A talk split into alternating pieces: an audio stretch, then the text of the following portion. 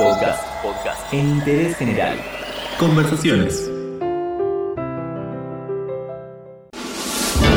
Arrancó el 2020 y por supuesto en interés general te deseamos lo mejor, pero por las dudas consultamos con los astros. Nuestra astróloga de confianza, Lorena Ileana de Astrología Dharma, nos cuenta qué onda para este año.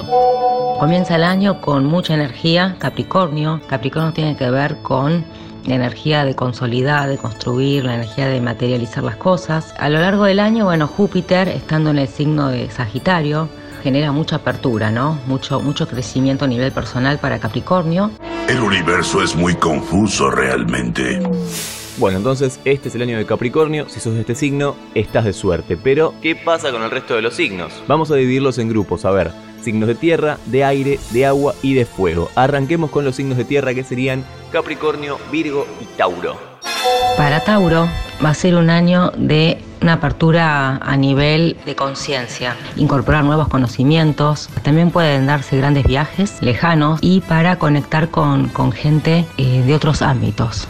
Para el signo de Virgo es un año en donde está favorecido el tema de la creatividad, relación con los hijos, si están buscando hijos también es un buen año. Para todo lo que sea la autoexpresión pueden comenzar quizás teatro, todo lo relacionado al, al ámbito de la expresión creativa. Para el signo de Capricornio es un año de crecimiento personal, eh, de mucha expansión. Es el año de Capricornio, ya que está Saturno en Capricornio, Júpiter está en Capricornio. Es el signo que tiene el comodín el año, el signo de Capricornio. Ok, toma nota porque lo que sigue viene con alguna recomendación extra. Pasamos a los signos de aire. Géminis, Libra y Acuario. Acuario es de aire, debería ser de agua. Bueno, en fin, vamos.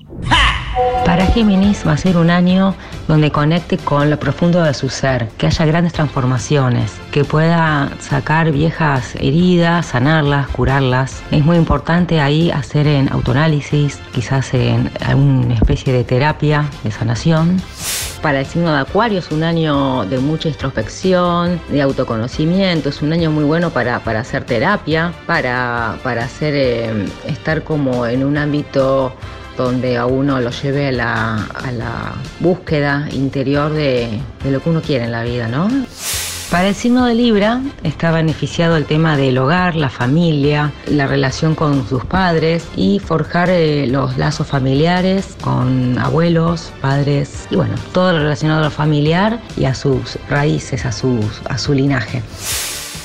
Y en el siguiente grupo tenemos dos muy bien y uno más o menos digamos que bien también. Está mal, pero no está tan mal. Signos de agua, ahora sí. Cáncer, Escorpio y Piscis. Para el signo de cáncer es un año donde se están pensando en formar asociaciones, vínculos a largo plazo, matrimonios, parejas. Es un año donde los vínculos y las relaciones se incrementan, digamos, crecen mucho. Para el signo de Escorpio es un buen año donde pueden aprovechar a, estudios, a aprender cosas nuevas, a dar cursos. Si es una persona que, es maestra o enseña algo, bueno, muy bueno para, para dar cursos, para la comunicación en general y para sanar vínculos con hermanos también. Y para el signo de Pisces es un año en donde se dan nuevas amistades, nuevos vínculos, puede haber eh, acercamiento a nuevos grupos de gente. No se cierre a, contactos, a eventos sociales, a, a, nuevas ideas que puedan aportarle desde el área de amigos. Hay mucha, mucha llegada de gente nueva a la vida. Y si sos parte de los signos de fuego, creo que tenemos buenas noticias. Aries, Leo y Sagitario. Para Aries va a ser un año muy dedicado al tema profesional, con muchos nuevos proyectos, con temas de filosofía, de expansión personal, temas de espiritualidad en el ámbito social. Para el signo de Sagitario es muy buen año para reacomodar el tema de las finanzas, hacer crecer un negocio, pensar nuevas formas de ganar dinero. Es un año muy favorecido para el tema económico. Para el signo de Leo es un año donde pueden haber eh, cambios laborales, reacomodar, organizar el lugar donde uno trabaja también. Y también es un año donde puede haber cambios de hábitos, hábitos saludables se incorporan, muy bueno para, para aprovechar en cuanto al tema de alimentación, salud física, hacer deportes, cuidados de salud. Arrancó el año y si tenías alguna duda existencial sobre qué hacer y qué no, tal vez con este horóscopo la puedas resolver. Por supuesto, te enteraste de todo acá, en Interés General. Todo lo que querés saber está en interésgeneral.com.ar.